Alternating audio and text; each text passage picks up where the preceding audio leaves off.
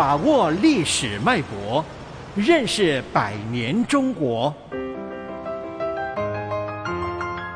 世纪长征，少年中国，新青年。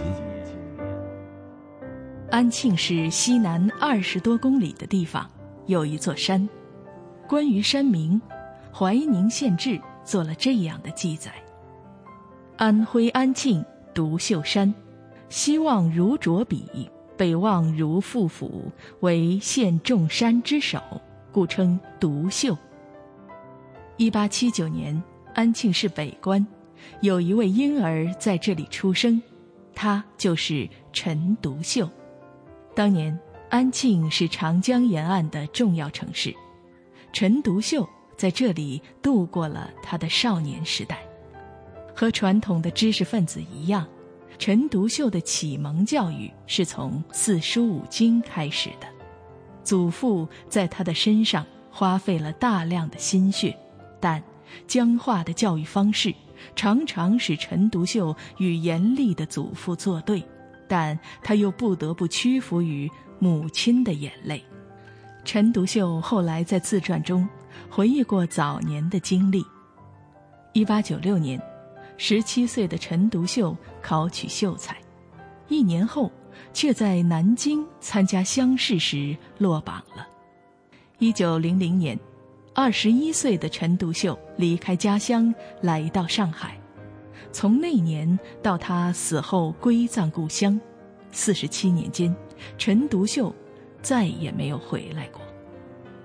一九零一年，陈独秀东渡日本，那时的日本是维新运动的大本营，在那里，陈独秀开始接触西方民主思想。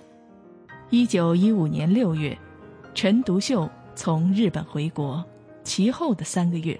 陈独秀到处奔走，实现一个在当时看来非常简单的理想：办杂志。一九一五年九月十五日，第一期杂志在这里顺利诞生。陈独秀给他取名《青年》杂志。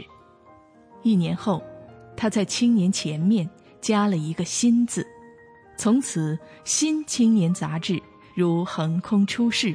迅速成为当时思想界的一个重镇，民主和科学成为陈独秀的思想武器。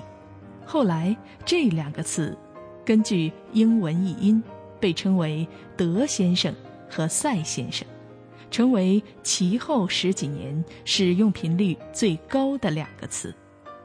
在湖南，《新青年》成为青年毛泽东的必读书。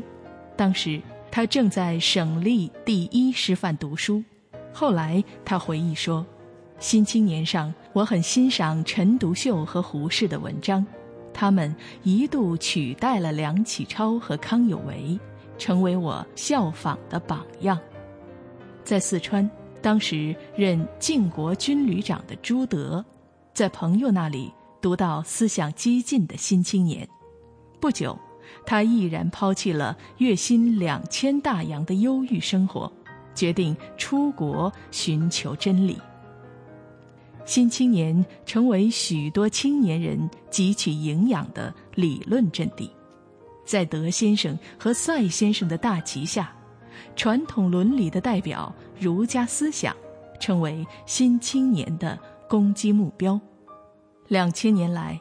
几乎没有人对孔子的地位提出质疑，而吴虞则把批判的矛头尖锐地指向孔子学说。在吴虞、胡适、鲁迅等人的推动下，激烈的反传统启蒙运动在社会上引起强烈的反响。一九一六年冬，陈独秀来到北京筹款。此前已经出版了六期的《新青年》，引起了北京思想界的注意。